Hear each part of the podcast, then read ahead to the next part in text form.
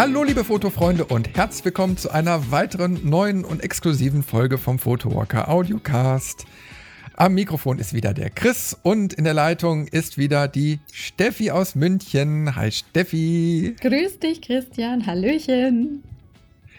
Steffi, es ist Sommer und was macht man im Sommer so gerne? Man packt die Badelatschen ein, nimmt das Gummiboot mit und fährt an die Adria. Also genau. Wir München Urlaub. Urlaub. Wir wollen, wir wollen heute über Urlaub reden. Also nicht über unseren Urlaub, sondern ja, wie man am besten im Urlaub fotografiert. Genau. Das wollen wir euch heute mit auf den Weg geben. Was mich jetzt halt, äh, gerade interessiert oder was ich mich frage, haben die im Norden ganz oben eigentlich schon Sommerferien? Bah, da fragst du mich jetzt was, keine Ahnung. Aber bei euch ist auf jeden Fall noch auch, auch noch keine Sommerferien, oder? Nee, nee, also die, die Okay. Kiddies sind der Schule. Die, die Ja. ganzen Fahrräder stehen ja noch an der Bushaltestelle. das Indiz. Die Fahrräder an der Bushaltestelle. Ah ja, spannend. Ja, das fand ich als Kind immer so schrecklich, dass ich irgendwo ähm, äh, auf dem Campingplatz mit meinen Eltern, vorzugsweise dann immer mit dem Wohnmobil äh, war. Und wir in Bayern haben ja die längsten Sommer, also quasi fangen als letzte an und, und gehen dann halt und, am längsten. Und dann war dann halt zum Schluss hin meistens nicht mehr so viel los und hm, war dann immer ein bisschen schade. Aber gut. Ich habe jetzt gerade mal geguckt, also so im Norden, so Hamburg, die haben erst ab 20. Juli Sommerferien. Ah ja, siehst du, aber das ist nicht mehr lang hin. Und ich Na, glaube, wir in Bayern haben Ende Äh, Juli. Ja, 29.7. Ah. bis in September rein. Seid ihr ja schon fast im Herbst wieder. Mhm. Und Und wir auch ab Herbstferien. 17.7. Also das heißt, da sind noch ein paar Wöchelchen hin. Ach komm. Mann, Mann, Mann. Aber okay, äh, hat mich ja eigentlich nicht zu interessieren. Ich gehe ja nicht mehr zur Schule. Zum Glück. Wobei, also an der Schule war wirklich das einzig Schöne waren die Ferien. So, jetzt wisst das. Aber da hattest du noch echt lange Ferien. Ja. Na, mal so sechs Wochen im Sommer. Boah, Aber da ha wäre schon was. haben die das nicht mehr heutzutage? Ja, jetzt so wie im Berufsleben hast du das ja nicht So, mehr. Da kriegst ja, du im sechs, Berufsleben sechs du- Wochen nicht mehr hin. Ja, gut. Also ich meine, hallo, mein ganzes Leben ist Urlaub. Ne? Klar, so als Selbstständiger. ja, oder willst du es jetzt abstreiten? Da hängst du nur auf der Couch rum. Richtig. Tust nix. Okay, dann reden wir heute über Couchfotografie. Nee, okay, zurück zur Urlaubsfotografie. Ähm, wo fotografieren wir denn heute? Wo, wo sind wir denn jetzt gerade? Sind wir am Also See? sind wir am Meer? Ich, ich, ich bin ja immer so für den sonnigen Süden. Also du kannst ja für die Berge stehen, ich für den sonnigen Süden und dann kann ich noch ein bisschen was von meiner Zeit an der Nordsee erzählen. Vor vielen, vielen Jahren, äh, da habe ich natürlich das andere Wetterextrem und so und mal andere Eindrücke auch so mitbekommen. Ne? Mhm. Ich glaube, dann haben wir schon ein gutes Kontrastprogramm. Okay, Ne? Aber was- braucht man denn überhaupt erstmal so für Urlaubsfotografie? eine Kamera. Ja, eine Kamera. Du hast recht, eine Kamera. Also wenn ihr keine Kamera habt, dann könnt ihr jetzt hier abschalten. Ähm, Ne? Aber wobei, es hat ja eigentlich jeder im Handy eine Kamera. Mind, glaube ich, fast jeder, oder? Können wir davon ausgehen? Also das Handy Ja, doch. ihr schon mal dabei.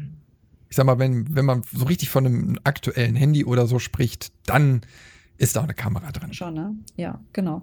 Äh, nimmst du, äh, was nimmst du in den Urlaub mit? Spiegelreflex, Kompakt, äh, Snapshot, äh, Bridge, was gibt noch alles? Also mittlerweile, mittlerweile nehme ich eigentlich nur noch meine äh, Kompaktkamera mit, Mhm. weil der Rest ist mir einfach zu viel Schlepperei. Mhm. Ne? Und wenn man eben halt viel auf Fotowalks und den ganzen Krimskrams ist, irgendwann sagt man, ich habe keinen Bock mehr und äh, möchte die ganzen Sachen auch nicht schleppen. Und dann weiß man auch, womit hat man eine gute Abdeckung, also womit, mit welcher Kamera kann man eben halt die Fotos machen, die man da so vor Ort in der Regel macht. Und ja, ich bin jetzt bei Kompaktkamera gelandet, möchte mir aber in absehbarer Zeit nochmal so eine GoPro leisten, so als Ergänzung, so für Video also weil die so weitwinklig ist und so, da verspreche ich mir nochmal so ein bisschen was von. Also ich persönlich nehme jetzt aber auch nicht mehr mit, Mhm. ne? weil Okay. das kann man eben halt immer schön mit dabei haben. Man muss nicht viel schleppen, das kann man gut verstauen und verstecken und äh, kann trotzdem immer gut Fotos machen. Also ähm, bei mir steht zur Auswahl Spiegelreflex, Handy und Kompaktkamera. Wobei ich sagen muss, ähm, die Spiegelreflex würde ich wahrscheinlich äh, im Urlaub nur für kleinere Tagesausflüge, keine Flugreisen oder sowas mitnehmen, muss ich ehrlich sagen. Da wäre es mit Schleppe und einfach auch die Gefahr, dass das Ding mir irgendwie abhanden kommt, zu hoch. Ähm, Maies Handy habe hab, hab ich, hab ich immer bei mir und fotografiere damit eigentlich auch äh, regelmäßig, ständig, immer. und dank dir habe ich ja jetzt die Kompaktkamera und da muss ich sagen, also die hatte ich jetzt bis jetzt nur äh, so tageweise ausgetestet oder dann beim letzten Fotowalk eben auch ausprobiert und ich sag, also ach, das macht schon Spaß, ne? Wenn du halt wirklich so ein leichtes Ding hast und hast eine fixe Brennweite und trotzdem die dementsprechende Qualität. Also erstens, mich persönlich bringt es von den Möglichkeiten, die ich jetzt habe, in äh, Bereiche hinein, die ich so mit der Spiegelreflex nie angetastet hätte. Also gerade weitwinklig zu fotografieren, ist ja so nicht mein Ding gewesen. Mm, also man, man challenged sich quasi selber so ein bisschen mit dem neuen Equipment und mit den neuen Gegebenheiten klarzukommen. Das finde ich fantastisch. Ist aber für einen Urlaub halt, wenn man eigentlich sage ich mal, ähm, ein entsprechendes Ergebnis erzielen möchte, vielleicht ein bisschen kontraproduktiv, muss ich sagen, weil du natürlich, ähm, gerade wenn du das Ding halt noch nicht so lange hast, nicht genau weißt, was tust du denn da eigentlich. Und ja, das dann halt abzuwägen. Also ich würde jetzt nicht sagen, ich würde mir jetzt nicht für den Urlaub explizit eine neue Kamera kaufen und nicht dementsprechend ausreichend Zeit vorher investiert haben, um mich mit dieser Kamera vertraut zu machen. Würdest du mir da zustimmen? Ja. Gut. Ganz kurz und knapp, ja. nee, weil es tatsächlich, also ich hatte das jetzt schon äh, zwei, drei Mal, dass ich eben angeschrieben wurde, ja, ich fahre in drei Wochen in Urlaub oder ich fliege in drei Wochen in Urlaub hier in Indien oder Bali oder was auch immer. Ich habe aber keine anständige Kamera, die Spiegelreflex möchte ich nicht mitnehmen, was mache ich denn jetzt? Und ich denke mir so, ähm, ja, ist ja kein Problem, da jetzt was zu empfehlen, aber äh, optimal ist es halt nicht. Also man sollte die Kamera, die man mitnimmt, gut kennen, bin ich der Meinung. Dann macht ja, Spaß und dann sind einfach auch die Urlaubsbilder dementsprechend von der Qualität her. Ja, ich möchte jetzt aber nur mal kurz differenzieren. Also äh, bei den Spiegelreflexkameras, es gibt ja solche und solche. Ne? Mhm. Ich habe eben halt so ein, so Vollformat-Boliden so, äh, von ja. Canon. Mhm der ist mir zu groß. Wenn du jetzt im Vergleich aber so eine Einsteiger-Spiegelreflex nimmst, so eine, was weiß ich, äh, von Canon jetzt irgendwie so eine was hat äh, 1000D oder so weit, mhm. ne? Die ist ja schon kleiner. Und wenn man da jetzt sagt, so, da ist jetzt auch noch ein kleines Objektiv dran, irgendwie so eine äh, 35 Millimeter Festbrennweite oder so, äh, geiles Setup, ist auch super klein, passt in eine Seitentasche rein, ist auch völlig okay. Ja, genau. Nur wie gesagt, ich würde jetzt nicht diesen riesigen Boliden mit zig Objektiven und so mitschleppen. Ähm, also da ist die, die Auswahl wirklich äh, beschränkter. Ne? Ja. Und, und äh, lieber ein bisschen auf Qualität und Möglichkeiten verzichten und dann bewusster fotografieren, als jetzt Rucksäcke da mitschleppen zu können. Weil ich nehme lieber was zum Picknicken mit, Ne? äh, oder, oder was weiß ich, eine gemütliche Flasche Bier noch für unterwegs, wenn man mal eine Pause machen möchte, mhm. als wenn ich jetzt hier meine Objektive Gassi führe. Ne? Ja, also um, überhaupt, also bei Objektiven muss man wirklich sagen, ich bin ja wirklich, ich, ich bin kein Fan von Zoom-Objektiven, aber im Urlaub oder wenn jetzt jemand fragt, was soll ich mitnehmen, dann sage ich immer, nimm, nimm ein anständiges Zoom-Objektiv mit und tu dir es nicht an, dass du noch fünf andere Objektive mitschleppen musst. Es ist alles nur Gewicht und du wirst es vermutlich nicht benutzen. Richtig. Na, und man, man muss ja auch überlegen, ähm, wenn jetzt so ein, so ein, so ein Standard-Zoom hast, also so ein 2405er oder so, da kannst du ja verdammt viel mit abdecken. Ja. Und da muss man nur überlegen, brauche ich jetzt noch ein 70-200 oder ein 100-400 oder so? Habe ich irgendwie Wildlife oder so, was ich dann wirklich mit Stativ und dass ich ganz weit weg bin und was ranzoomen muss, habe ich das wirklich? Weil die Dinger wiegen ja nun mal, kosten auch richtig Geld. Möchte man das Risiko eingehen? Ja? Also jetzt war äh, vor ihrer Reise eine, eine, ähm, äh, eine Fotowalkerin bei mir zum Einzelcoaching, denn die hat eine Reise nach Namibia gemacht und hat gesagt, was mache ich denn da eigentlich? Und ähm, die, oh, jetzt weiß ich nicht mehr, mit welchem Equipment sie losgeflogen ist. Auf jeden Fall sie postet Bilder auf Instagram, sie postet Bilder auf Facebook und die Bilder sind tippitoppi. Da kann man echt nicht meckern. Vor allem, wenn es eine nicht professionell geartete Nutzung im Nachhinein ist. Ja, aber sie hat gesagt, da sind Leute mitgereist, dass, da, da, da ist sie einfach nur ja, sie, sie denkt halt jetzt irgendwie so, naja, pff, meine Bilder sind nicht so vielleicht so toll geworden, weil ich jetzt irgendwie das falsche Equipment dabei gehabt hätte. Aber erstens, wie gesagt, du musst das Objektiv auch damit klarkommen. Du musst es kennen, also nicht eben erst seit gestern äh, das gekauft haben. Das ist das eine. Und das nächste ist, wie du schon sagst, je teurer das Zeug ist, desto schmerzlicher ist es, gerade für einen Hobbyfotografen, möchte ich behaupten, wenn es dann abhanden kommt oder kaputt geht. Ja, und das kann nur mal ganz schnell passieren. Ja, ne? ähm, mein Vater gestern kommt er aus der Schweiz zurück. Sag ich, Vater, wo ist dein Koffer? Ja, der ist in Zürich geblieben. Die haben das verbummelt. Da sag ich, um Gottes Willen, und was ist da jetzt drin? Sind deine Medikamente? Nein, Medikamente habe ich in der Hand. Es ist nur der Hausschlüssel drin. nur der Hausschlüssel am Mai. Ähm, also, ich, wenn da auch nur ansatzweise Kameraequipment von mir in der, Kam in der Tasche gewesen wäre, ja, weil ich die dann vielleicht nicht permanent am Körper tragen hätte wollen. Also du, ich wäre ein nervliches ähm, Wrack gewesen, glaube ich. Ja, ich habe ich hab, äh, bei ein paar Flugreisen habe ich das eben halt schon mal erlebt. Einmal musste ich über den äh, großen Atlantik, äh, da hatte ich mal einen netten Job vor vielen, vielen Jahren. Mhm. Und äh, da habe ich mir natürlich überlegt, so, oh, was nimmst du an Equipment mit? Und da musste so einiges passieren. Und ach, da habe ich dann so einen riesigen, also einen Koffer, der noch ins Handgepäck passte, mhm. äh, habe ich dann wirklich randvoll gepackt, nur mit Elektronik. Ne? Mhm. Der war wirklich gefüllt ohne Ende. Ne? Und äh, dann habe ich schon Panik gekriegt. Ne? Ich denke, oh, da darf nichts schief gehen und ja. hoffentlich kommt da nichts abhanden. Aber okay, äh, ich sag mal, Handgepäck hast ja immer in der Nähe und den Rest muss einfach gut drauf aufpassen. Ne? So, und äh, dann fing es aber eben halt auch schon ähm, am, am Frankfurter Flughafen an äh, direkt Sprengstoffkontrolle. Erstmal haben sie sich alles angeguckt, haben durch jedes Objektiv durchgeguckt. Ne? Mhm. Dann wurde ich natürlich direkt rausgefischt, dann haben sie überall die Abdrücke genommen, äh, ab in Nebenraum, erstmal gucken, ob da irgendwie Sprengstoff oder so verbaut war. Ne? Mhm. Ähm, und dann, äh, also vorher musste ich mich äh, noch um Zoll kümmern. Mhm. Ne? Also das darf man jetzt auch nicht vergessen, wenn man jetzt mit so einer riesigen Ausrüstung verreist und dann noch äh, außerhalb der EU, dann äh, sollte man sich wirklich kundig machen, weil äh, das böse Erwachen kommt dann allerspätestens, wenn man wieder zurückreist, ähm, weil man unter Umständen beim Zoll nachweisen muss, dass man die Sache nicht im Ausland gekauft hat. Ah, ja, ja, genau, das habe ich auch schon mal gelesen. Das kann richtig. Und wenn du Pech hast, äh, dann musst du erstmal deine Sachen dalassen beim Zoll und die ganzen Nachweise dir einholen, äh, Rechnungskopien und so weiter, um nachzuweisen, so, hey, ich habe das Zeug in Deutschland gekauft. Mhm. Das heißt, ich war anderthalb Stunden beim Zoll vorher, hab Formulare ausgefüllt mit Seriennummern, mit papapapapap. Ja? ja. Nur um Wisch, äh, so ein Wisch dabei zu haben, hey, das Zeug habe ich in Deutschland gekauft und nehme es jetzt in Urlaub mit.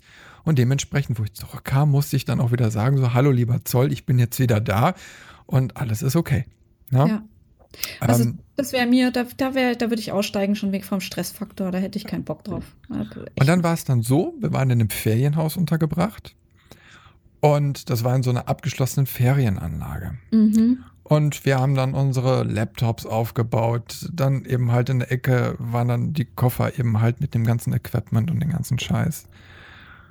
Und eines Tages, wir saßen so nach dem Frühstück oder so, saßen wir dann da im Wohnzimmer. Auf einmal geht die Haustür auf. Und dann kam die Putzkolonne. Ungefragt. Und bis zu dem Zeitpunkt wussten wir nicht, dass noch irgendjemand anders den Schlüssel vom Haus hat. Ähm, ich wollte jetzt, also das jetzt bitte nicht als Witz zu sehen und auch wirklich, aber es sind ja in solchen Ferienanlagen schon Kinder verschwunden. Verstehe ja. mich nicht falsch. Ne, aber das ist in dem nicht, Moment so aber das, weißt ratter, du, ratter, peng. Genau. Ey, scheiße. Richtig. Die können jederzeit rein. Da hast du vorher nicht dran gedacht. Ist auch ja. normal, aber es ist genauso, wenn du im Hotel oder so bist. Jeden Tag kommt die, das äh, Putzmädchen vorbei und naja, also im Hotel gehen wir jetzt erstmal davon aus, die machen das jeden Tag und da passiert in der Regel nichts, aber du hast immer, es kann immer was sein. Ne? Ja. Und da ist einfach Vorsicht lieber geboten, weil wenn, wenn eine Person reinkommt, kommen noch andere rein. Und da müssen ja nicht gerade immer die sein, die wirklich da offiziell äh, den Auftrag haben. Äh, aber da muss man einfach äh, das im Hinterkopf haben. Also wenn man viele Werte mitnimmt, ist das natürlich auch attraktiv für Langfinger, da mal die Finger nach auszustrecken. Richtig. Also vielleicht auch mal nach Kameraversicherung googeln oder so. Wenn man ganz viele Werte hat und die unbedingt mitnehmen möchte, dann sollte man sich auch überlegen, das abzusichern. Weil sonst kriegt er die Kohle nicht wieder. Ja, richtig. Das ist leider der, der unschöne Teil der Urlaubsfotografie, dass man immer so ein bisschen so im Hinterkopf äh, die Angst hat, das geht kaputt oder wird geklaut. Ja, also, also, in Italien ist es meiner Mutter tatsächlich, damals aber noch in den 90er Jahren, also es ist ja heute nicht besser geworden, die haben der, die sind mit dem Roller an ihr vorbeigefahren und haben ihr die, die, die Handtasche ähm, weggerissen. Ja. Ja, ja ich habe also, eben halt auch schon überlegt, äh, Einbruch ins Ferienhaus, ne? Ja. War alles weg. Glaubst ja. gar nicht, wie schnell die Jungs sind, ne? Deswegen aufgepasst und mitgedacht, äh, also zu Urlaubsfotografie gehört eben halt auch ein bisschen das Thema Sicherheit. Äh, denkt auch da dran. Na, das kann unter Umständen günstiger sein, vorher sich mal nach einer Versicherung zu erkundigen. Und achtet auch darauf, weltweite Deckung. Na, ist auch ja. so, ein, so, ein, so ein Thema. Wenn, guck mal in die Versicherungsbedingungen rein, weil das bringt nichts, wenn von der, äh, ich sag mal, Prämie oder so nur 20 Prozent äh, außerhalb der EU abgedeckt sind. Also solche Klauseln gibt's. Da wollen wir jetzt auch nicht total intensiv einsteigen, aber muss man sich einmal mit befassen, bevor die schönen Bilder überhaupt erstmal entstehen können. Ne? Richtig. In dem Zusammenhang hätte ich einen Tipp, was die Kameratasche oder den Kamerarucksack anbelangt.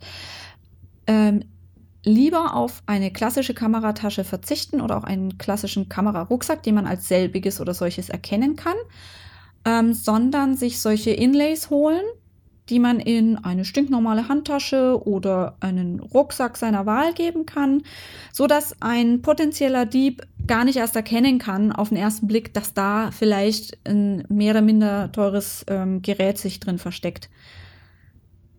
Und dass es sich da lohnt, eventuell ähm, einen, einen Übergriff zu starten. Also ja. man kann da auch schon im Vorfeld, sage ich mal, wir täuschen und tarnen ist die Devise, oder? ja, ja, ja, genau, genau. Ich, ich, ich, arbeite in der Regel auch mit normalen Umhängetaschen, mhm.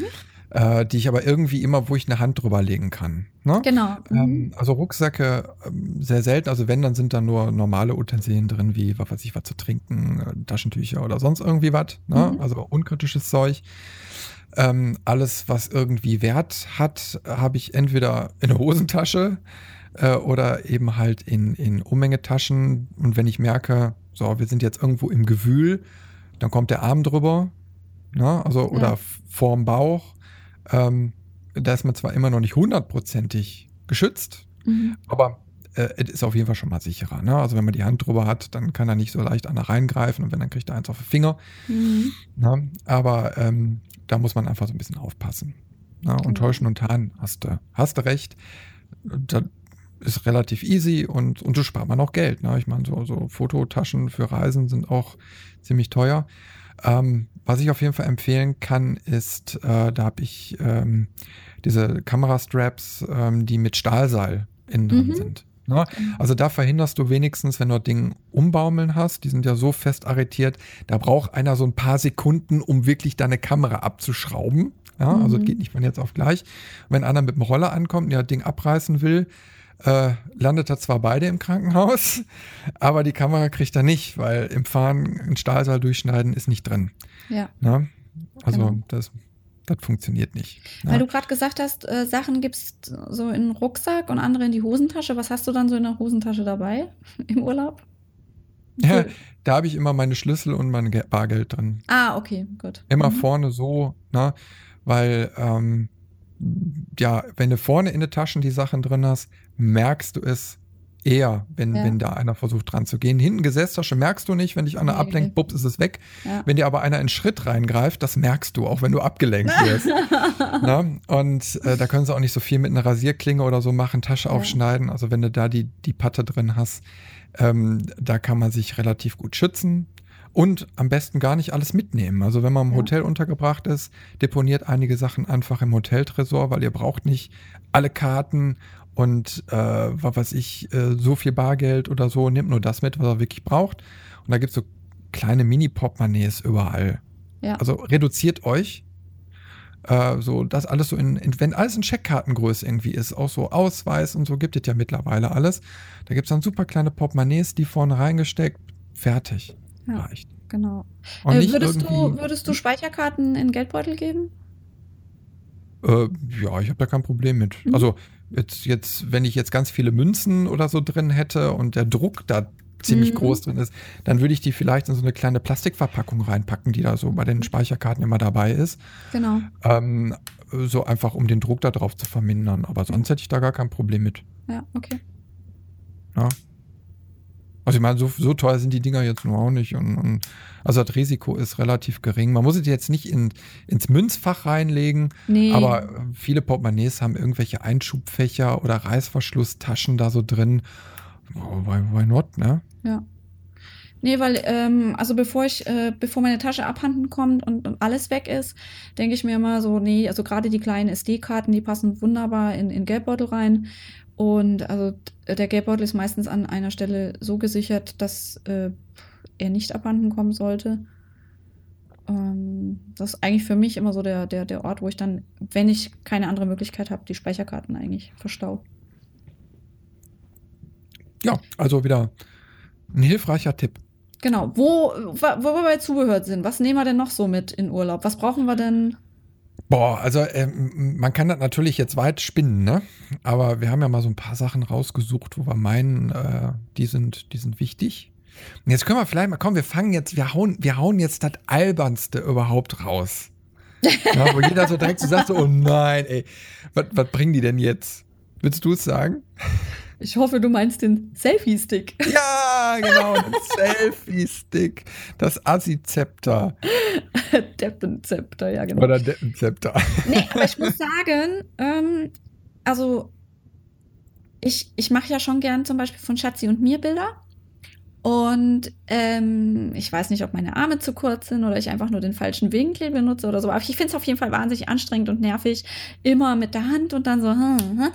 Klar sieht es nicht sexy aus, wenn du da den Stick damit im Bild hast. Aber andererseits, weißt du, wenn du jetzt, wenn es darum geht, halt wirklich eine, eine kurze Erinnerung zu schießen und warum nicht, warum nicht so einen Stick benutzen? Ganz ehrlich. Ja, also ich, ich sehe das genauso.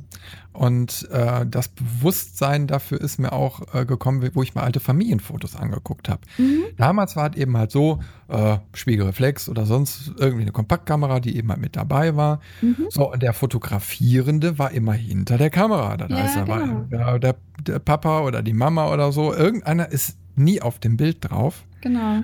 Und ähm, insofern finde ich es ja schön, dass mittlerweile durch so ein, so ein kleines ausziehbares Ding die Möglichkeit besteht, dass man sich als Pärchen einfach fotografieren kann. Weil jetzt mal 20, 30 Jahre weiter gedacht, guckt man sich die Sachen an und erfreut sich daran, dass man da gemeinsam auf dem Foto drauf ist. Genau. Ja, bei meinen Eltern war es eben halt so, die Anzahl an Bildern, wo die beide wirklich drauf sind, ist wirklich sehr überschaubar. Und das Richtig. ist schade. Ich finde es sehr, sehr schade, weil das ist ja nun mal so was Dokumentarisches und na, man guckt sich die Sachen hinterher an, um sich daran zu erinnern und wie schön das war und bessere Zeiten und allen möglichen Kram.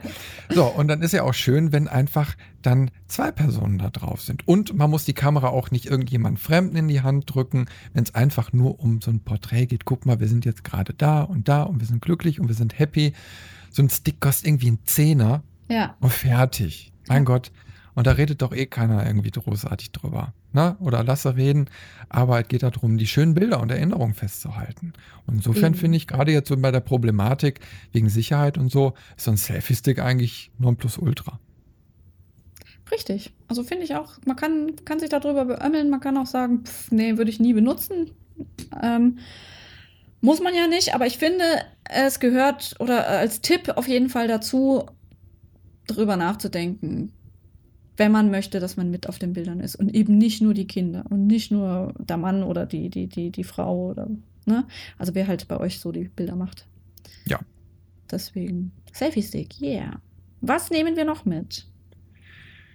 In Ja. Anlehnung an den Selfie-Stick ähm, für die Spiegelreflex geht das natürlich nicht. Da brauchen wir einen. Dann brauchst du einen Selfie-Stock. Ein Selfie-Baum. Baum. ähm, Stativ. Nimmst du ein Stativ mit in den Urlaub? Also wenn du mit der Spiegelreflex verreist bist oder? Hm, in der Regel eigentlich nicht mehr. Mhm.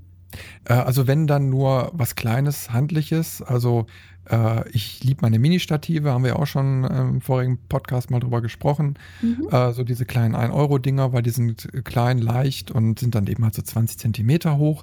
Die kannst du auf irgendeine Mauer oder so stellen, dann brauchst du nicht die Kamera irgendwie direkt ähm, äh, da irgendwo auf eine Mauer legen oder so und äh, dann hast du immer noch ein stabiles Bild. Äh, wenn er irgendwie, keine Ahnung, irgendwo dann mal abends auch eine Langzeitbelichtung machen möchtest, reicht das in der Regel auch aus, weil irgendwo ist immer so eine Sache, wo du was draufstellen kannst.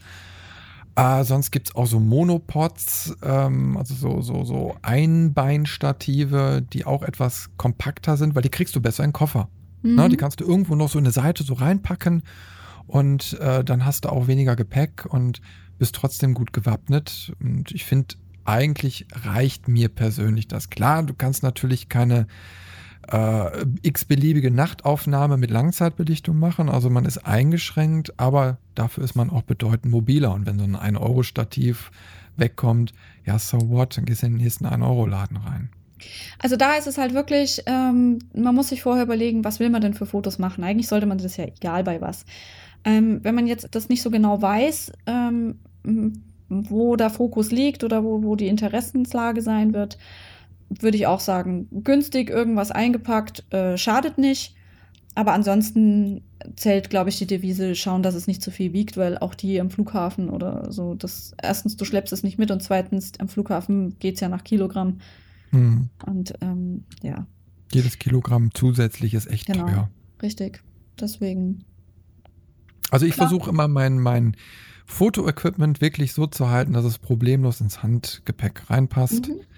Und äh, mittlerweile habe ich doch gar keine Probleme mehr mit, also das reicht. Und äh, ja, dann, dann ist man da auf der sicheren Seite, weil das wird nicht so häufig gewogen, sagen wir mal so. Ja, ja, genau. Zwischen 8 und 10 Kilo, da kriegt man auch so einige schon mit. Ja. Okay. Ja, Nächster Punkt, für mich also persönlich äh, sehr wichtig. Ich weiß nicht, wie du das siehst. Aber ich finde es fatal, wenn man nicht zumindest so rudimentär was zum Reinigen von Kamera und Linse mitnehmen würde.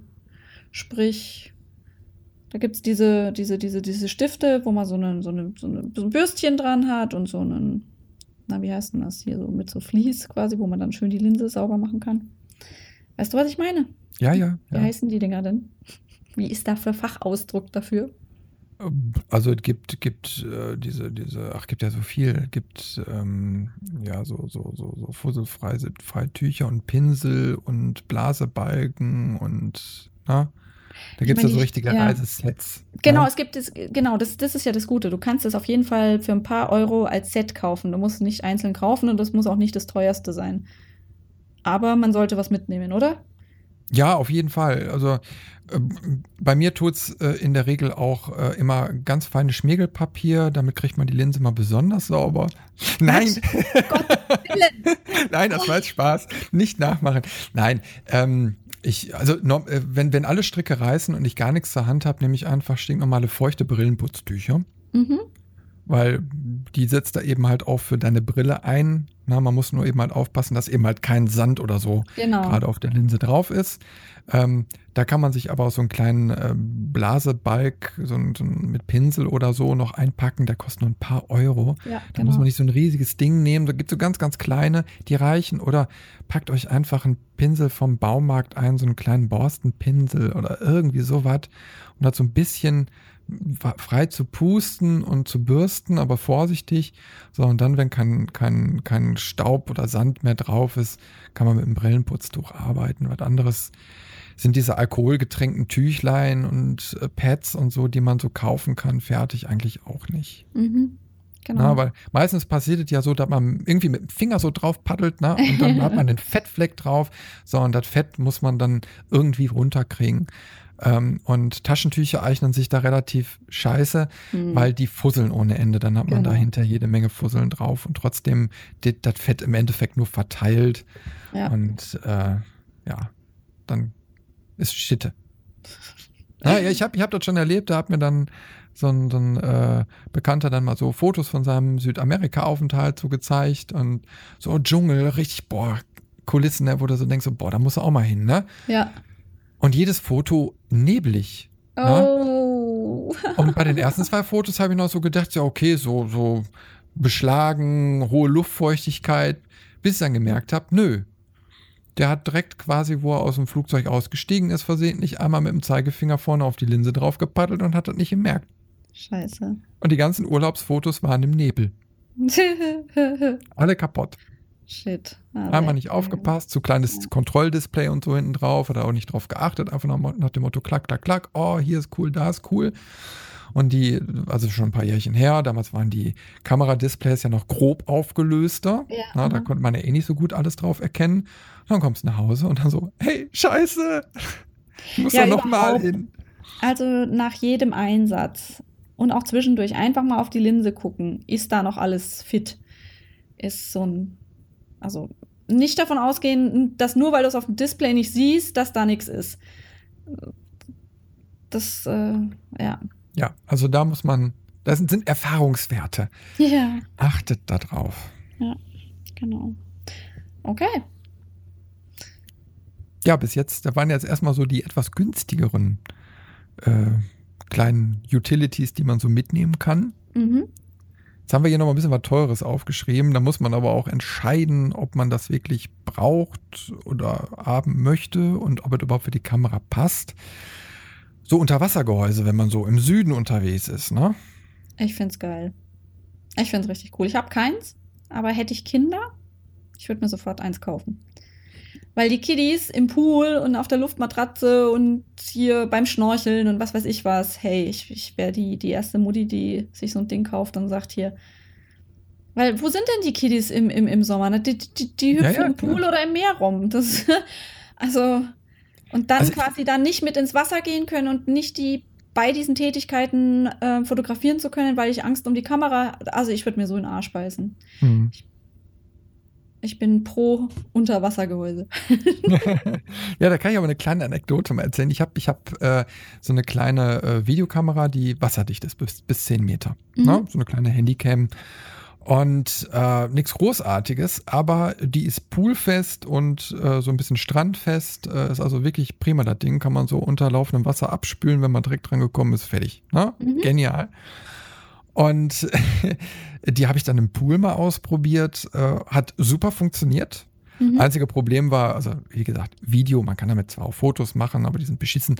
Aber äh, wenn du ein Video so machst und tauchst dann auf, habe ich hinterher so gemerkt, ja, da ist Wasser ins Mikrofon reingekommen. Also äh. nichts kaputt oder so, sondern einfach, da hat sich nur ein Wassertropfen vors Mikro gelegt und in dem Moment ja. hörst du nur noch äh, so was ganz Dumpfes. Muss man im Hinterkopf haben. Ja, ja, also es ist, ich, ich weiß, bei der GoPro oder so ist, ist das Mikrofon ja quasi, oder zumindest bei der GoPro, äh, GoPro Hero 4 oder so, ist das Mikrofon unter dem Gehäuse, das heißt, da kommt kein Wasser dran, aber insgesamt ist dann wieder der Klang ein bisschen äh, dumpfer. Naja, also muss man einfach nur wissen, wenn man ein bisschen mit Videos rumexperimentiert. Aber ich bin dann mal in die Bucht gefahren und äh, wollte schnorcheln. Ne? Und da habe ich mir so gedacht, so, hey, dann, dann schnorchelst du da so ein bisschen rum und dann, äh, dann machst du mal einen Film davon und filmst mal so ein paar äh, Fische und so. Ne? Ja, war super. Ne? Habe ich dann noch so einen, so einen Neoprenanzug angezogen, weil selbst im Sommer ist es ja nicht immer so warm. Mhm.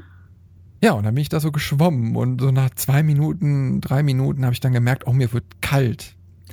Und dann weitere zwei Minuten später habe ich dann gemerkt, dass ich diese Kamera, die habe ich dann ausgestreckt immer vor mir gehalten, die war nur noch am Zuckeln. Die, also ich konnte die, die Hände gar nicht mehr ruhig halten, weil mein ganzer Körper nur noch am Zittern war vor Kälte. Ne? Und dann habe ich mir hinter das Video zu Hause angeguckt und habe ich gemerkt, ab der ersten Minute ja. war alles total verwackelt, weil einfach die Kälte und natürlich auch die Turbulenzen beim Schwimmen, ne? Ja. Äh, da wurde seekrank bei. Das konntest du dir nicht angucken. Also aufpassen, so einfach ist es nicht. Da muss man schon üben. Und äh, wenn man anfängt zu frieren, ist echt vorbei. Äh, da muss man gucken. Also die hat jetzt nicht so eine super Anti-Shake-Funktion drin. Ich denke mal, wenn du so eine GoPro Hero 5 hast, so eine ganz aktuelle, die sind da schon richtig geil. Also wenn du dir eine GoPro ah. holst, dafür gibt es zig Zubehör, so Brust, äh, Dings hier, dass du sie vorne dran schneiden kannst. Und es gibt auch ganz toll für den Mund quasi, dass du sie mit den Zähnen festhältst und quasi auf ähm, Ja, naja, klapperst du mit den Zähnen. Ja, gut, okay. Na, dann nimmst du dir halt so eine Stirndings mit. Also, da gibt es so viele Möglichkeiten, dass du das an dir dran befestigst. Das ist einfach nur geil.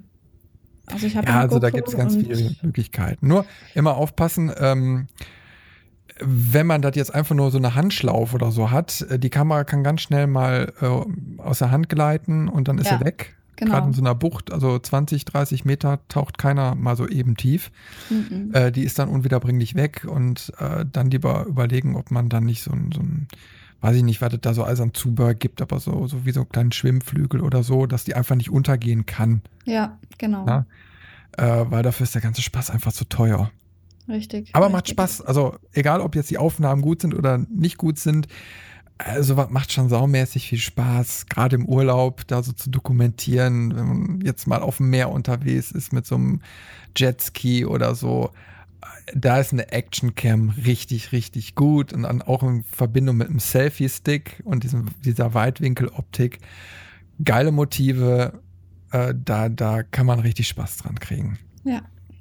Na, nur ist eben halt auch teurer Spaß. Also die kostet ein paar hundert Euro, aber ist eben halt auch klein.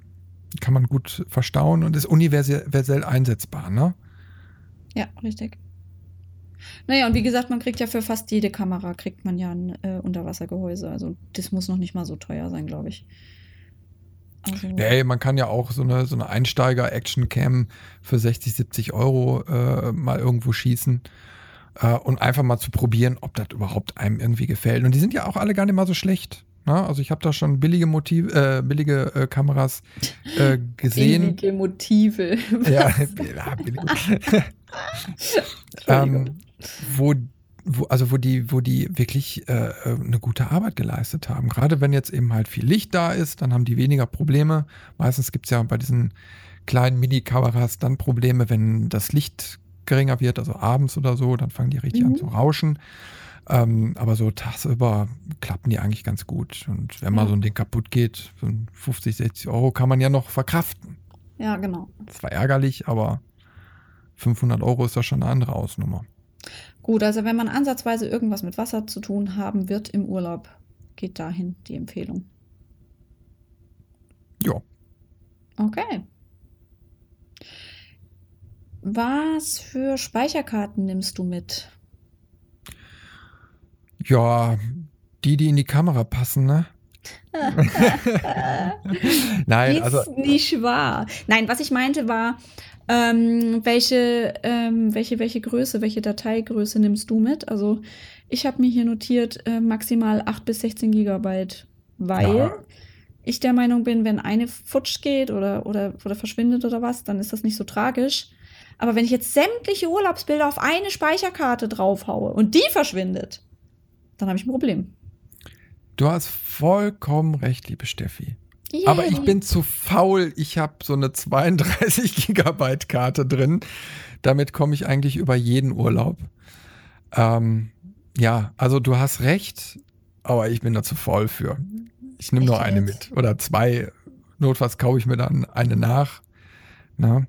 Ähm, allerdings, wenn ich jetzt so, einen- so einen einmaligen Urlaub machen würde, der nicht wiederholbar ist, Ja, genau. äh, dann würde ich mir auch ein paar Speicherkarten mal mehr holen. Aber bei mir ist es ja eher so Standard. Und wenn ich mal mit dem Wohnwagen oder so unterwegs bin und da wirklich mal was kaputt geht, ja, so what? Das ist jetzt, das ist nicht kriegsentscheidend. Na? Ja, also das wäre mir in dem Moment egal.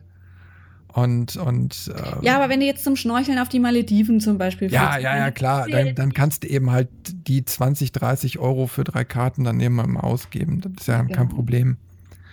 Das Schöne ist eben halt gerade so SD-Karten ist Standardzeug, das kriegt man auch überall zu kaufen. Ne? Ja. Also ist jetzt nicht so eine Spezialkarte wie damals, wo man dachte, oh, irgendwie so ein, so ein Sony Memory Stick oder so, wo kriege ich den jetzt her?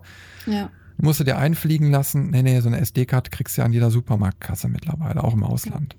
genau. Und da noch ein ganz heißer Tipp meinerseits, ich weiß nicht, wie du das handhabst, wenn du mehrere Karten dabei hast, dann noch einen Marker mitnehmen, am besten einen wasserfesten, ähm, um die Karten, die voll bespielt sind, zu markieren. Weil nichts ärgerlicher ist, wenn du nicht raffst, dass die Karte eigentlich voll war und dir denkst, oh, ich habe ja noch eine Karte und tust sie wieder rein und äh, wunderst dich dann im Nachgang, sag mal, hatte ich nicht mehr Bilder gemacht? Wo sind denn die hin? Also ein Filter, ein Marker. Ja, ich, ich bin da, ich, da bin ich auch wieder total pragmatisch. Ne? Ja. Also weil die ganzen SD-Karten sehen ja eh unterschiedlich aus so. Also ich meistens kaufe ich mir nicht irgendeine Serie oder so, sondern dann kaufe ich mal hier eine und da eine. Sondern weiß ich ja so, ach ja, das ist die Karte, da ist jetzt das drauf. Was bist du für ein Hippie? So, und, und, und wenn ich dann wirklich so verhindern will, dass ich da irgendwie was lösche, weil ich, ich normalerweise gucke ich immer drauf und wenn sie voll ist, ist sie voll, dann kannst du eh nichts mehr drauf machen und äh, bevor ich was lösche, gucke ich immer drauf. Ne? Aber es gibt immer noch diesen kleinen Lock-Knopf an so einer ja. SD-Karte. Den kann man reinmachen, dann kann nichts passieren.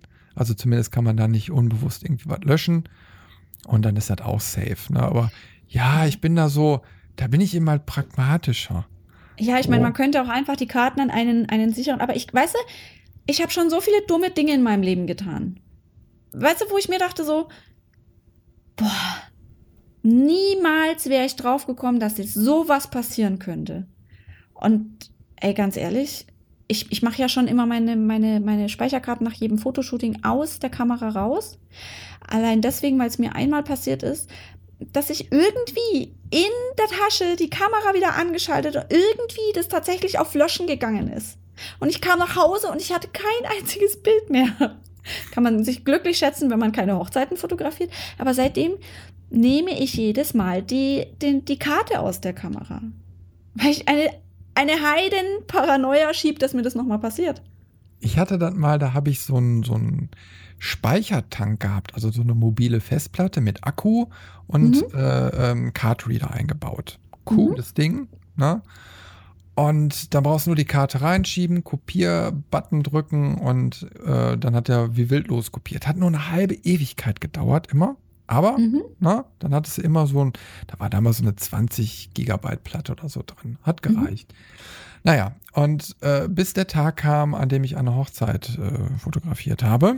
Oh Gott.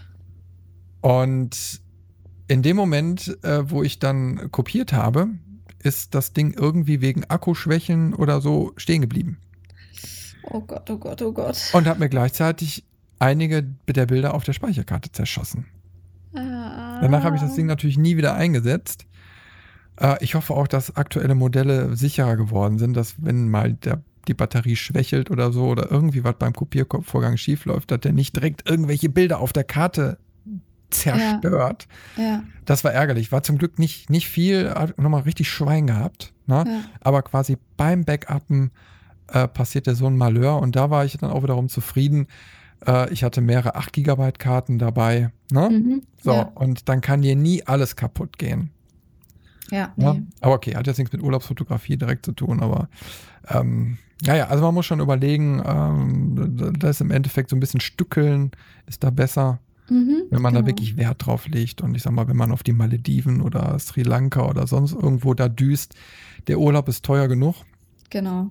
Und äh, den wiederholt man nicht so schnell. Und dann sollte man da schon die paar Eurokes mehr ausgeben und dann ist man da auf der sicheren Seite, ne? Ja, definitiv. Sehe ich genauso. Kommen wir zum nächsten Punkt. Wir da, haben da, da, Filter aufgeschrieben. Was für Filter würdest du denn empfehlen?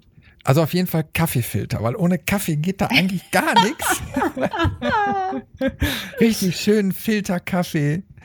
Nein, wir reden natürlich über Kamerafilter. Ne?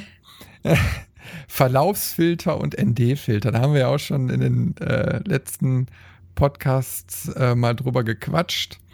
Und äh, die sollte man auf jeden Fall einpacken, egal ob man eine große oder kleine Kamera mit dabei hat, weil die sind im Urlaub einfach Gold wert. Ne? Mhm. Also gerade, jetzt spreche ich, ja okay, das ist eigentlich egal, ob du im sonnigen Süden bist oder in der arktischen Eislandschaft. Ne? Ja. Also, wo du starke Kontraste hast, viel Helligkeit, Dunkelheitsunterschiede. Ne?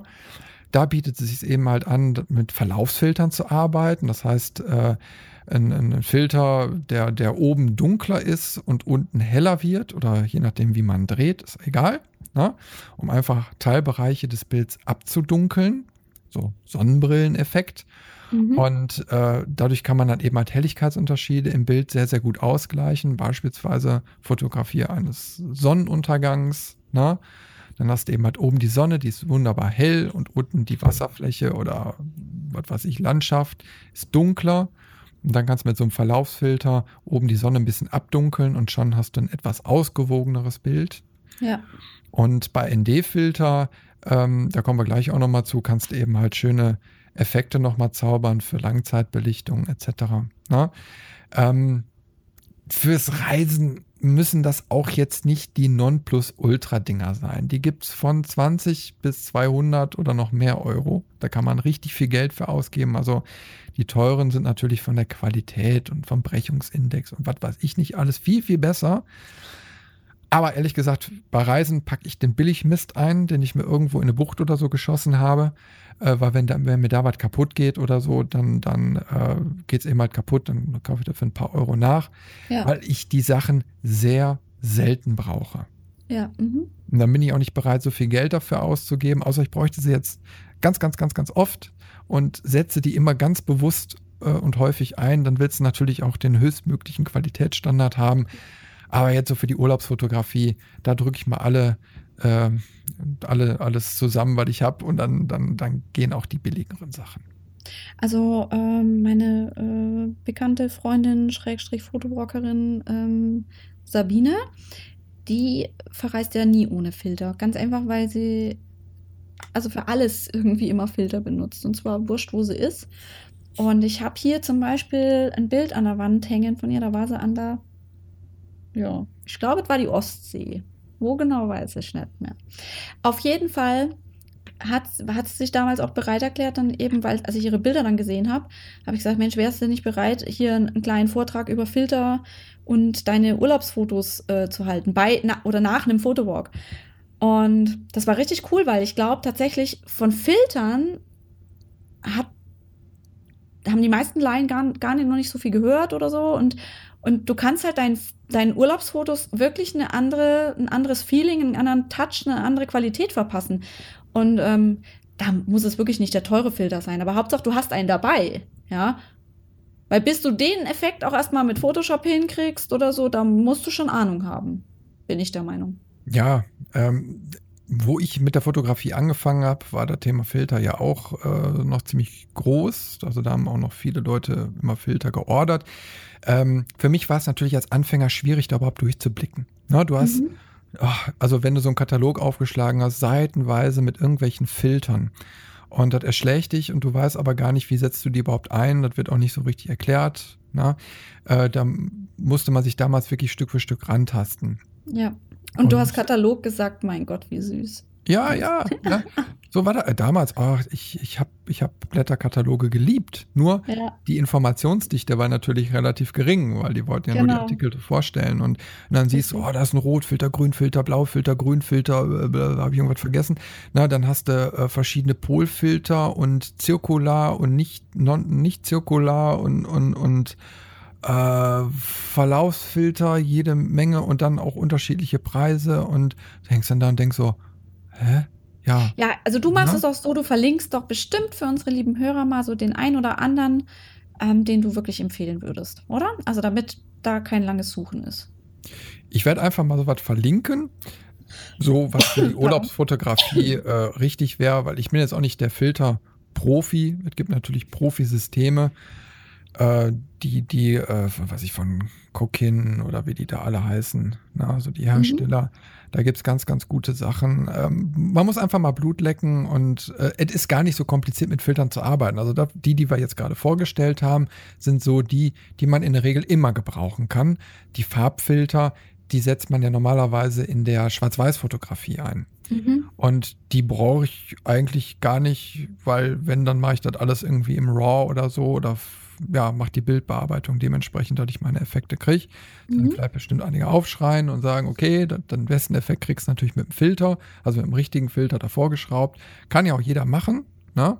Mhm. Ähm, da kann man sich dann auch rantasten, aber man kann zum experimentieren, um überhaupt erstmal, wie, wie ist die Bildwirkung, wenn ich einen Filter einsetze? Äh, das kann man dann auch erstmal in der Bildbearbeitung ein bisschen trainieren. Und wenn man sagt, okay, da möchte ich mehr rauskitzeln, ja, dann holt man sich ja. eben halt Equipment. Aber deswegen muss man ja nicht direkt immer für richtig teures Geld diese hochwertigen Filter kaufen. Ne? Nee, eben. Sehe ich auch so. Ja. Na, also ich verlinke einfach mal äh, ein bisschen was, so, so ein Reiseset oder so. Ich gucke mal, was ich da finden kann. Na? Und mhm. äh, ja, na, also vor allen Dingen, wenn man, selbst wenn man eine Kompaktkamera hat, normalerweise werden Filter entweder aufgeschraubt oder es gibt so Halterungssysteme. Ähm, oft reicht es aber auch einfach nur, wenn man mit dem Finger das Ding einfach vor die Linse hält. Na? Ja, genau. Äh, das mache ich in den meisten Fällen, weil dann musst du nicht jeden Adapter mitschleppen und ja, ich bin ja. da eben halt auch pragmatischer. ja, oh, jetzt müssen wir uns sputen. Ey, wir haben schon 50 Minuten jetzt gequatscht. Mann, Mann, Mann. Wir haben noch so ein bisschen Gut. hier was. Dann kommen wir doch mal ganz fix äh, zum Thema, wenn man eine Kamera dabei hat, an der man die Objektive wechseln kann. Welche Objektive würdest du mitnehmen? Und was würdest du sagen, macht überhaupt keinen Sinn?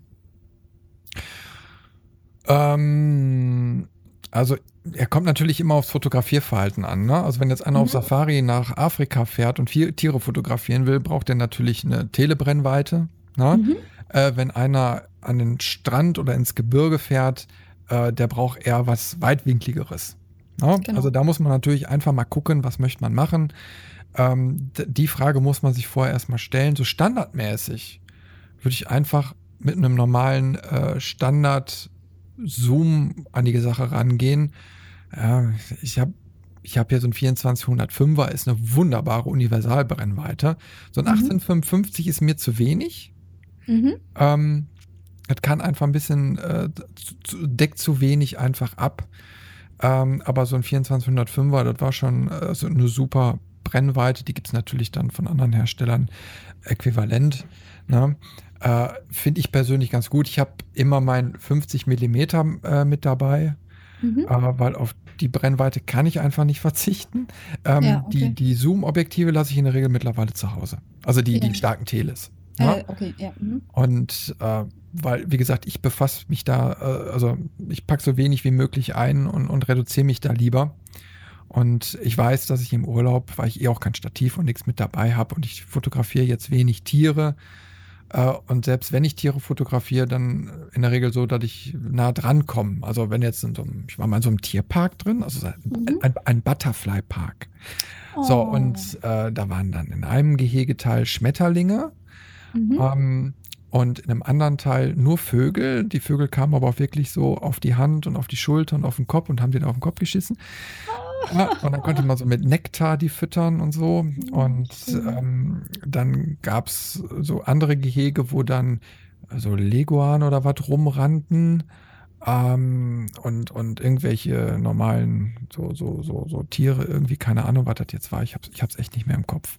Mhm. Ja, ähm, also auf jeden Fall Tiere, wo du nah rangehen konntest. Und äh, ja, dann finde ich den Effekt, irgendwie mit so einer weitwinkligen äh, Sache zu arbeiten, auch viel interessanter als jetzt mit Tele. Mhm. Und äh, ja, da habe ich mir dann das auch gespart. Vor allen Dingen, da hast du dann auch wieder das Problem, da hast du nicht so viel Licht und wenn du mit Tele arbeitest und äh, hast dann äh, so eine schlechte Blendenöffnung oder so, dann geht dir auch wieder Licht flöten und dann, naja, mhm. ist alles nicht so prickelnd und ja, äh, bei solchen Sachen darfst du oder sollte man auch nicht mit Blitz arbeiten, wenn man Tiere fotografiert. Genau. Das kommt mit dazu. Selbst wenn es nicht ausdrücklich verboten ist, macht es nicht. Na, also kleine Babys und so blitzt man auch nicht direkt in die Augen rein. Das kommt auch nicht gut. Na, weil die Tiere verwirrt es nur oder verärgert sogar. Und äh, warum? Also ein ja. bisschen Kopf einschalten und dann geht es in der Regel auch ohne Blitz. Sehe ich auch so, ja. Also genau. Also Blitz ist natürlich ein wichtiges Thema. Ne? Ähm, also im Süden hat man tagsüber viel Sonne, da braucht man in der Regel wenig Blitz. Also ich würde einen kleinen irgendwie mal mit einpacken, nichts Großartiges. Na, man braucht da kein Schlachtschiff. Und äh, lieber irgendwie so einen kleinen Mini-Reflektor. Also jetzt nicht so was Großes, ne? sondern die gibt es ja auch so in einer Größe von 20 Zentimetern, die zusammengeklappt dann, weiß ich nicht, keine Ahnung, 5 Zentimeter im Durchmesser sind, kann man mal eben in eine Hosentasche stecken. Aber so eine kleine Reflektorfläche ist vielleicht in unter Umständen schon die bessere Wahl, wenn es darum geht, ein bisschen mal Licht lenken zu müssen. Außer man ist wie meine Eltern und rennt von einer Kirche in die nächste. In eine Krypta nach der nächsten, in eine Basilika nach der nächsten. Und alle sind sie muffig und dunkel. Ja, aber da, da ist ja auch wieder so das Ding, also da, also in, in Kirchen blitzt man nicht. Na, ist auch in, in, der Regel nicht erlaubt, weil man soll einfach so dieses ganze Ambiente nicht stören. Das hat keinen nicht technischen Hintergrund. Aber doch, doch, doch, doch, doch. Die, ja, okay, die, wenn du die, Bilder und sowas hast. Die, genau, die Wandbilder na? sind nämlich ziemlich anfällig. Also die ähm, Aber es kommt eben halt Fresken und sowas. Ja. Weil jeder Blitz, den du auslöst, ähm, ich habe das mal durchgelesen. Also es hat auch was mit der Veränderung der Lufttemperatur etc. pp. Und in manchen Kryptas zum Beispiel dürfen ja auch pro Tag nur so und so viele Leute überhaupt rein, mhm. damit die Temperatur sich nicht zu drastisch ändert und die Luftfeuchte vor allem sich nicht zu sehr ändert. Also das ist äh, nicht so ohne.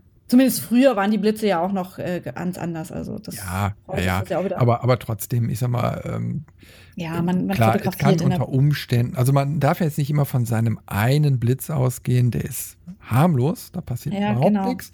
Nur ja, wenn dann eben mal sich tausende von Leuten äh, am Tag da so durchschieben und jeder wird jetzt hier klack, klack, klack, klack, klack machen. Genau. Äh, das will auch kein, kein Priester oder sowas. Es ist doch klar, ich sag mal, das ist ein, Ru ein Ort der Besinnung und Ruhe und da spielt auch Respekt eine Rolle. Na, ne? egal ob man jetzt gläubig ist oder nicht, egal genau. wo man, wenn man in irgendwelche Gotteshäuser reingeht, hat man sich an die Regeln zu halten. Na? Ne? Und äh, da finde ich persönlich auch viel spannender, wenn du die Kamera auf ein Stativ oder wenn, selbst wenn nur ein kleines Stativ ist, stellst und eine Langzeitbelichtung machst, weil dann kriegst ja. du wenigstens dieses Licht, was durch die Fenster oder so oder durch Öffnungen reinkommt, viel geiler drauf. Und äh, das sieht dann in der Regel viel, viel besser aus. Und da kann man auch wunderbar mal ein bisschen mit HDR rumexperimentieren. Das heißt, einfach mal so eine Belichtungsreihe von drei machen, etwas unterbelichtet, etwas überbelichtet und eine normale. Und dann kann man hinterher oder in der einen oder anderen Kamera, Kamera kann, kann man schon direkt vor Ort machen, ähm, dann so ein kleines HDR daraus äh, machen. Das sieht dann schon cool aus. Ja. Ja. Na? Genau. Ja, also das ist so meine, äh, also dadurch, dass ich mit der Kompaktkamera eh unterwegs bin, da ist ein fest, äh, fester Zoom eingebaut. Da fehlt mir nur manchmal eben halt das weit, also richtig weitwinklige. Mhm. Und äh, deswegen da so die Sache mit der Actioncam, die mir so rumschwirrt. Also im Urlaub bin ich da eher so weitwinkliger eingestellt. Find ja, ich, ich würde also. Ja, ich muss auch sagen, also seitdem ich jetzt da die Fujifilm habe, muss ich echt sagen, ich bin begeistert. Äh, das ist einfach, du kriegst die Aktion, in der du dich gerade befindest, viel besser drauf. Du kriegst die Landschaft drauf. Du bist bei Gebäuden nicht, also bist du richtig ausgerüstet. Also und du kannst ja trotzdem Porträts schießen, wenn es darum geht. Also, es ist eigentlich, bist du nur eingeschränkt, wenn du, sage ich mal wirklich, ähm, Wildtiere oder Vögel oder also irgendwas in der Art, was halt weit von dir entfernt ist und was du nah ranholen musst, fotografieren möchtest, dann bist du natürlich aufgeschmissen. Also den Zeisig auf der Pappel, die, ich weiß nicht, 500 Meter entfernt ist, das funktioniert halt nicht den damit zu fotografieren. Ja, ich habe hier noch einen kleinen Tipp. Ähm, wir haben ja eben schon über das Meer gesprochen. Mhm. Und ich persönlich finde es ja auch so, wenn ich dann am Meer bin, ich liebe ich lieb ja das Meer. Ja, ja. Und wenn ich dann irgendwo in der Nähe bin, dann muss ich unbedingt erstmal ans Meer. Also erst wenn ich am Meer angekommen bin, dann fängt für mich der Urlaub so an. Ich muss einmal gesehen haben. Ne? Ne? Muss man niemals den Finger reingesteckt haben, aber ja. einfach nur mehr sehen und die, die salzige Luft und oh, so die riechen. Luft, ich genau. finde das mhm. so genial. Aber es ist natürlich so, viele äh, fotografieren das Meer und halten mal, halt mal eben das Handy oder so drauf und ja, okay, man hat dann das Meer fotografiert. Ne? So, und da möchte ich euch noch einen kleinen Tipp geben. Ähm, wenn ihr mal eben halt eine besondere Erinnerung haben wollt, dann geht einfach mal hin je nachdem, wo ihr seid, ist ja die Küste unterschiedlich. Aber stellt eure Kamera einfach mal auf ein kleines Stativ und macht mal vom Meer eine Langzeitbelichtung. Und je stürmischer das Meer ist oder wenn es da so Felsen gibt, wo mal die Brandung drauf prasselt, desto geiler wird der Effekt, weil so dieses ganze Wasser so schaumig neblig wird bei einer Langzeitbelichtung. Und das sind so Motive, die guckt man sich hinterher gerne nochmal an, weil sie einfach spannender sind, als wenn man einfach nur so die See einmal so ja, Ja. in einer äh, Tausendstel oder Viertausendstel Sekunde einmal festfriert. Ähm, weil das sind alles so Bilder, die kennt man schon. Das ist dann irgendwann, das ist einfach beliebig dann so. Ne? Sind okay für die Erinnerung, aber sind natürlich beliebiger. Und wenn man mal so ein Highlight schaffen möchte und ihr eh ein bisschen Zeit habt, dann mach, stellt einfach mal die Kamera drauf und da könnt ihr wunderbar auch tagsüber einen ND-Filter benutzen. Also ein ND-Filter, wie ich schon eben sagte, Sonnenbrilleneffekt. Ne? Und je Mhm. dunkler dieser Filter ist, desto weniger Licht kommt in die Kamera und die Belichtungszeit wird länger. Und selbst bei strahlendem Sonnenschein kriegt er dann auf einmal ein, zwei oder noch mehr Sekunden, je nach Filter, Belichtungszeit hin. Und dann sollte er mal sehen, wie das Wasser aussieht. Hammer! Ja, das ist richtig Wirklich cool. geil. Stimmt. Das ist ein guter Tipp. Das ist richtig gut. Also, wer da Bock drauf hat, das mal auszuprobieren, da kann man rucki zucki äh, Verwandtschaft und Co. richtig beeindrucken mit solchen Bildern. Ja. Und hat noch nicht mal viel gemacht, außer dass man neben seiner Kamera stand und gewartet hat. Und klappt also bei, bei Gewässern, also bei, bei, beim Meer, bei Seen, bei äh, Wasserfällen, Wasserfällen. Ne, also bei Brunnen, ne, also Ja. überall, wo sich Wasser und so bewegt, ähm, da funktioniert das sehr, sehr gut.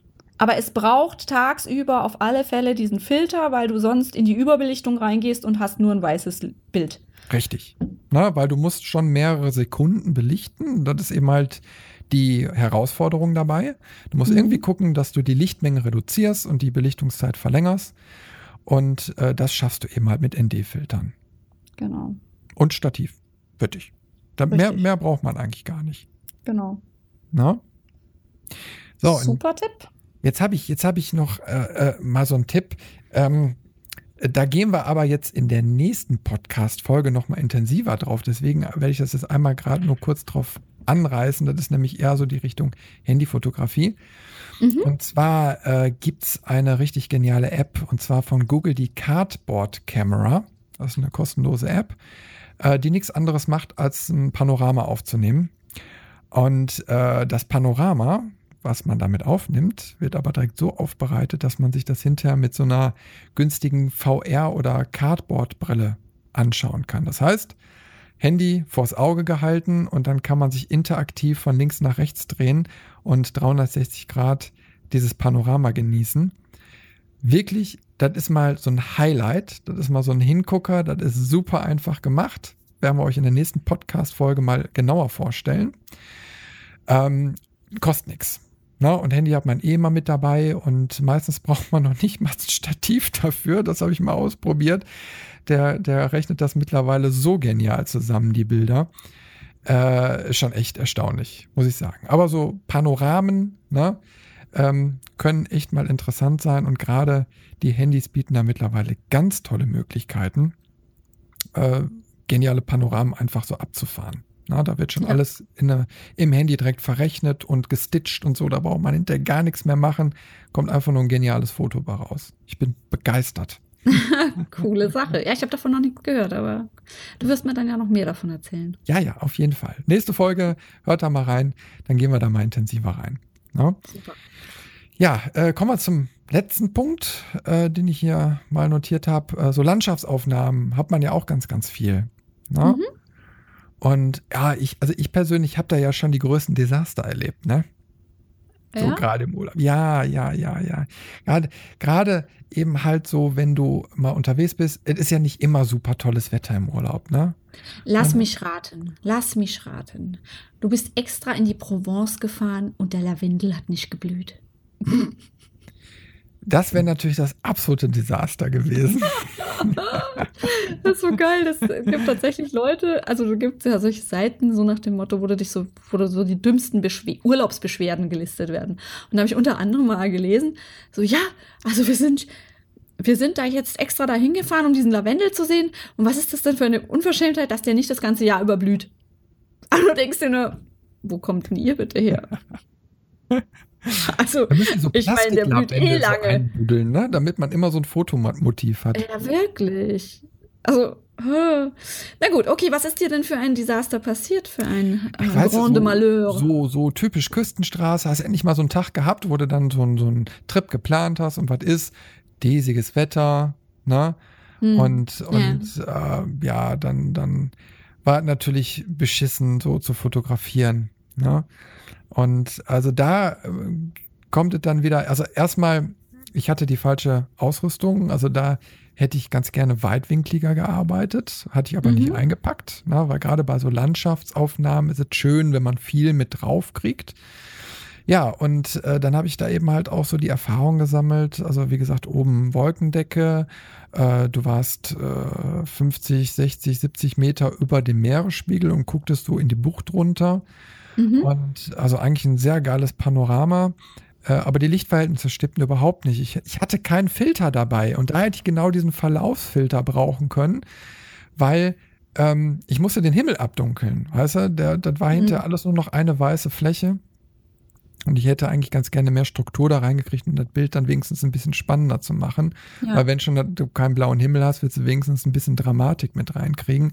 Und Ja. da hätte mir beispielsweise so ein Verlaufsfilter echt äh, geholfen, äh, um einfach die Bilder vom, vom Grund, also vom, vom, vom, äh, vom Grund her erstmal überhaupt erstmal ein bisschen spannender zu kriegen.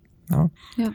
Und da muss man natürlich in, in der Regel, also da ist auch wiederum besser, wenn man mit RAWs arbeitet, äh, damit man hinterher mehr Möglichkeiten hat, noch zu korrigieren, von der Belichtung her, von den Tiefen und so weiter, um da einfach Bilder spannender zu machen. Weil klar, wenn einfach nur diffuses Licht vom Himmel kommt, dann wirkt das alles nicht mehr ganz so dramatisch. Ja? Und da war auch mitten am Tag, es war also jetzt auch keine untergehende Sonne oder so, ne? da war also, das war einfach nur platt. Aber so ist Ja, es ja man nun muss, mal.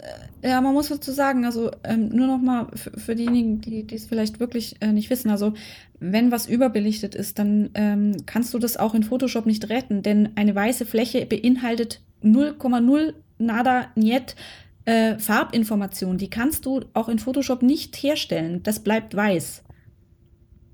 Also deswegen, das ist natürlich dramatisch, wenn du dann da in der Nachbearbeitung feststellst, oh shit, geht gar nichts. Du kannst natürlich dann zur Not hingehen und sagen, ich mark markiere mir jetzt in der Bildbearbeitung den weißen Himmel und mache den einfach blau. Ja, gut. Also, Das sieht dann aber auch nicht gerade so toll aus. ja, oder man, man macht einen Fake-Himmel rein, das ist alles möglich, klar. Das ist, Ja. aber äh, ich glaube, wir gehen ja immer so ein bisschen davon aus, dass wir ähm, hier eher so die Anfänger. Ähm, Ja, wir wollen jetzt über normale Urlaubsfotografie reden und nicht Genau. über Werbemontagen und Composings. Kann man genau. natürlich. Also dann ist es machen. natürlich wurscht, dann, dann kannst du ja. Ja. Äh, Finde ich zu- auch immer sehr, sehr, sehr nett. Also du kannst auch, ähm, natürlich kannst du, du, es gibt zig Photoshop-Overlays, wo du dir Himmel und Wolken und sowas natürlich te teilweise kostenfrei holen kannst und dann den Himmel in dein Bild reinmontierst, der dir wirklich zusagt, ja. Aber wenn man jetzt mal davon ausgeht, dass man in der Kamera das Bild so machen möchte, damit man ähm, ohne viel Aufwand dann schon ein vorzeigbares Exemplar von Foto hat, dann ähm, ja, solche Dinge beachten. Ja. Finde ich.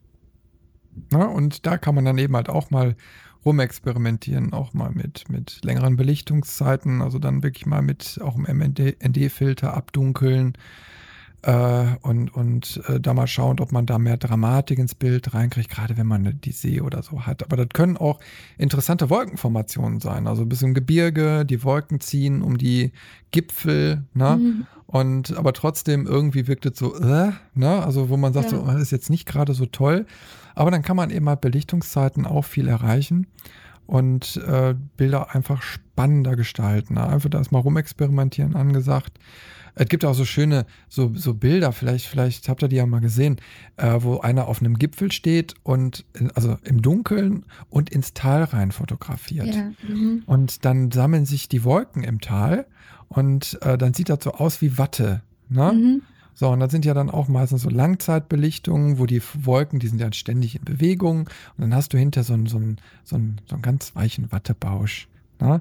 Und äh, wo dann die Lichter unten dann noch so durchkommen. Äh, und soweit kriegt man dann eben halt auch mit, mit äh, Filtern dann eben halt hin oder eben halt, wenn es stockduster ist. Aber selbst da muss man gucken, wenn man Lichtquellen im Bild hat, muss man zwischendurch noch mit dem ND-Filter rangehen, weil sonst äh, die Belichtungszeit wieder zu kurz wird. Ja.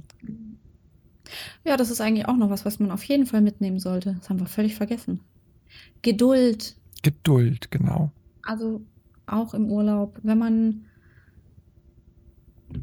man nimmt Zeit mit. Es ist ja Urlaub, da macht es ja noch mehr Spaß. Also sollte es. Ja, man muss immer gucken, ne? wenn, wenn man der Einzige in der Familie ist, der gerne fotografiert, kann das mal ganz schnell äh, ziemlich nervig werden. Ähm, aber äh, vielleicht auch da ein kleiner Tipp, dass man sich vielleicht Auszeiten dafür vornimmt. Also genau. Also wenn jetzt nicht die ganze Familie fotobegeistert ist, dass man einfach sagt, okay, pass mal auf, äh, an dem und dem Tag äh, ziehe ich mal alleine los, ähm, und dann guckt man sich immer mal alleine so einen gewissen, gewissen Bereich an, während die Familie am Strand liegt oder was weiß ich, am Pool oder wie auch immer. Äh, da ist so ein bisschen Zeitmanagement und Kompromisse eingehen mal angesagt. Aber auch so kann man dann seinem Fotohobby frönen. Also ich kann ähm, da eine Geschichte erzählen. Das war Budapest, boah, 2000 irgendwas. Meine beste Freundin Dani ähm, hat zu dem Zeit fotografiert, viel mehr fotografiert eigentlich als ich. Also ich hatte auch immer eine Kamera, ich war nicht so ähm, auf Landschaften oder Gebäude oder sowas. Ich hatte halt immer Menschen im, Vorder äh, also im Fokus. Aber ich werde es nicht vergessen. Wir standen an dieser einen Brücke und sie hat ein Bild nach dem anderen auf ihr Mini-Stativ und wir standen da und es war irgendwie im Frühjahr, also es war echt kalt. Und ich dachte echt nur so, das kann jetzt nicht wahr sein. Jetzt macht die ihr 500. Bild und hat das. Oh, Aber äh, die Freundschaft blieb bestehen, trotz dieser Strapazen. ja, also ähm, ich wünsche es wirklich jedem, dass er einen Partner hat oder eine Freundin oder mit wem auch immer ihr so in den Urlaub fahrt, die dafür Verständnis haben und ja, euch das gönnen, dem Hobby zu frönen. Weil wenn man ständig ein schlechtes Gewissen hat, so, uh, jetzt möchte ich schon wieder fotografieren, ist auch scheiße. Ja, ja, klar. Ja, also für Fotografieren braucht man eben halt Zeit. Äh, das merkt man auch immer wieder so auf Fotowalks, äh, dass auf einmal die Stunden dahin schmelzen und mhm. äh, ja, äh, dass man da gerne noch mehr Zeit zum Fotografieren eigentlich gehabt hätte. Ja, ja. genau. Und es ist eben halt immer so ein, so, ein, so ein Ding, da alles unter einen Hut zu kriegen. Aber in der Regel, wenn man so ein bisschen plant, dann klappt das auch im Urlaub mit der Familie gut. Genau. Ja? ja. Du, wir könnten, glaube ich, noch Stunden über dieses Thema sprechen. Könnten Können wir aber leider jetzt nicht. Wir wollen ja so ein bisschen im Zeitrahmen bleiben. Wir haben jetzt auch schon wieder eineinviertel Stunden voll. Ja?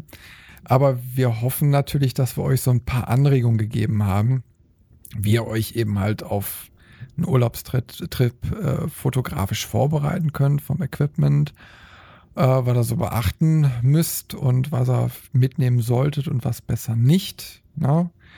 Und äh, ja, da hoffe ich mal, dass wir euch da einen guten Weg gezeigt haben.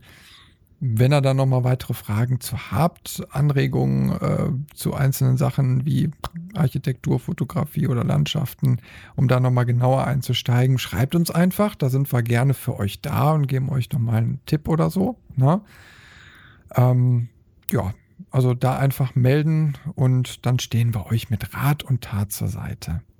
Genau. Auf jeden Fall nicht schüchtern sein, einfach schreiben. Genau.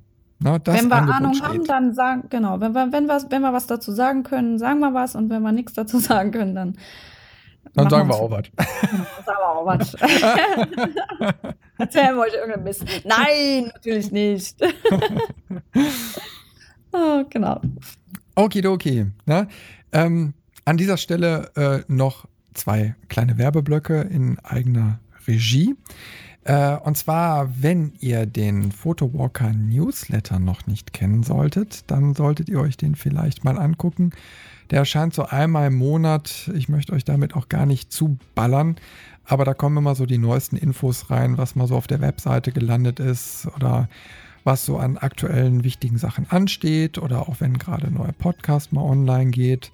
Solche Sachen packe ich da rein und wenn ihr einfach mal gut informiert sein wollt, ohne immer regelmäßig die Webseite oder so zu besuchen, dann abonniert doch einfach kostenlos den Newsletter. Den findet ihr direkt auf photowalker.de, ganz unten im Footer-Bereich. Da könnt ihr euch anmelden.